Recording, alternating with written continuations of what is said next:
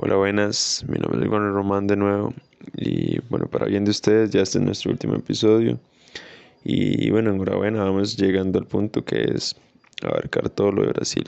Para este episodio vamos a hablar acerca de cómo fue el contexto de Brasil, eh, el contexto económico y político una vez acabada la Segunda Guerra Mundial. Es curioso porque tenemos dos perspectivas que ya vamos a ver.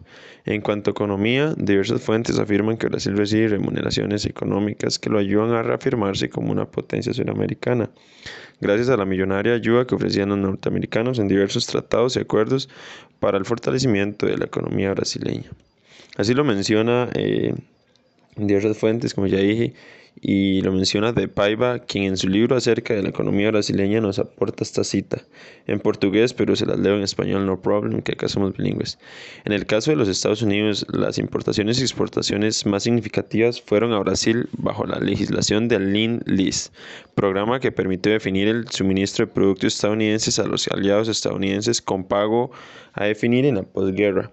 Brasil recibió más de 330 millones de dólares podemos ver que, con base a, números, ¿verdad? Nos hace una increíble eh, afirmación de, todo lo que recibe Brasil eh, una vez acaba el conflicto y, y, que se les da tiempo de pagar hasta que se acabe la guerra, ¿verdad?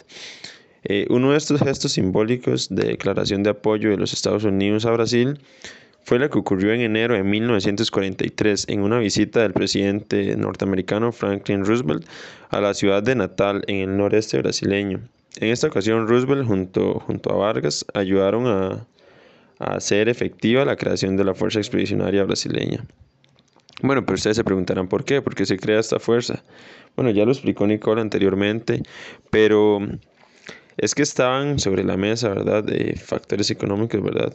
Que, influenciaron fueron que estaban sobre la mesa grandes préstamos para la modernización de proyectos de, de siderurgia brasileños, que se materializaron con la Compañía Siderúrgica Nacional, que, en sus siglas en brasileño son la CSN. Esta compañía ubica fábricas eh, en la ciudad de Volta Redonda, en el Valle de Paraiba y en el sur del estado de Río Janeiro. Obviamente eso favorecería eh, la economía brasileña gracias a la inversión norteamericana en suelo brasileño, ¿verdad? Una vez acabados los conflictos en Brasil, los excombatientes disponen hasta el día de hoy de una pensión especial, beneficio que se extiende a sus dependientes, además de asistencia médica, hospitalaria y educacional, también extensiva a dependientes, igual que dije anteriormente.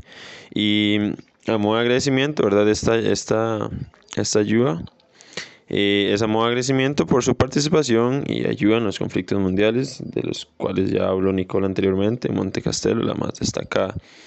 Hasta el momento hemos podido apreciar, ¿verdad?, evidenciar con la ayuda de citas cómo la ayuda económica de Brasil, eh, bueno, la ayuda económica de Estados Unidos más bien ayuda al crecimiento económico de Brasil. Pero desde, desde, otra perspectiva hay autores que dicen que Brasil sale más bien perjudiciado, ¿verdad?, perjudicado.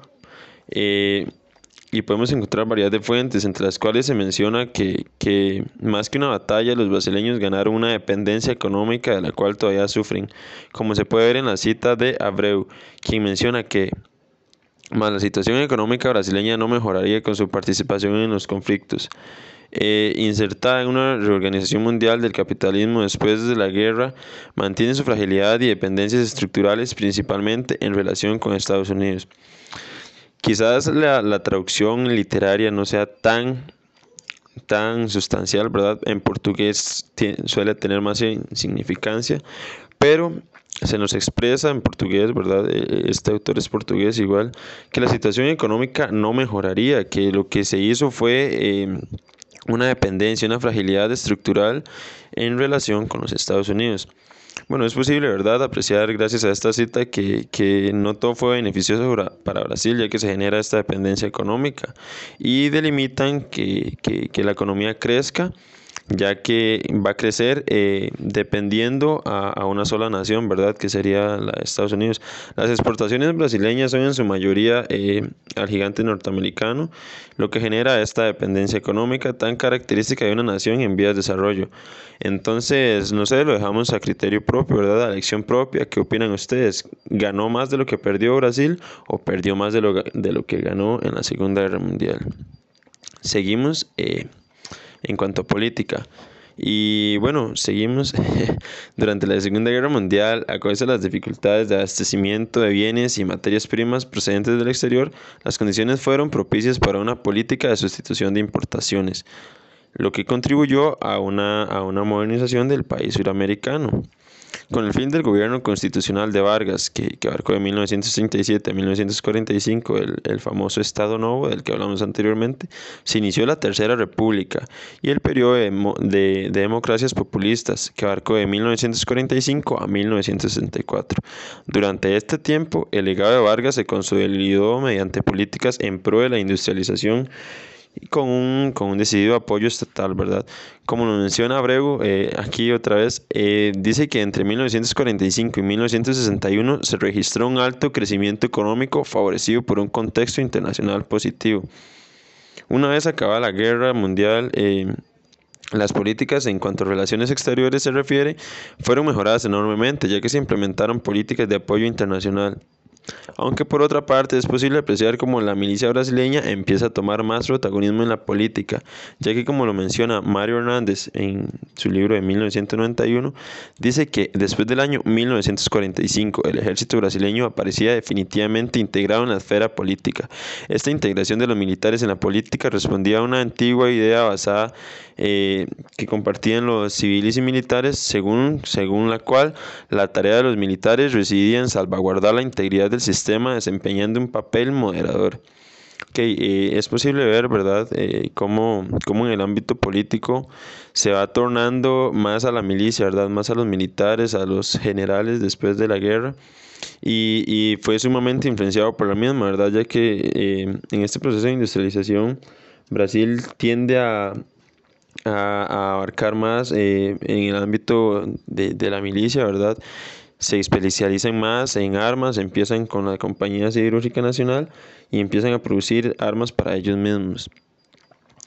Eh, podemos apreciar otra cita, ¿verdad? También que dice que al margen de presidentes militares como Eurico Gaspar Dutra entre 1945 y 1950 y de militares candidatos a presidente Eduardo Gómez en 1945 y Juárez Tabora en 1955, ambos por la Unión Democrática Nacional, y Enrique Teixeira Lot en 1960 por la coalición del Partido Social Democrático y el Partido Laborista Brasileño, ¿verdad? Es evidenciado como tanto en la economía como en la política, ¿verdad? Podemos apreciar estas dos perspectivas que se, que se contrastan entre sí es difícil para un país inexperto en guerra no salir de, la misma eh, con repercusiones. Y como se lo aprecia Brasil, eh, se utilizó eh, esta experiencia militar como una enseñanza y, y, más como un conocimiento para su posterior desarrollo y consiguiente a esto tornarse en la gran nación suramericana que conocemos actualmente.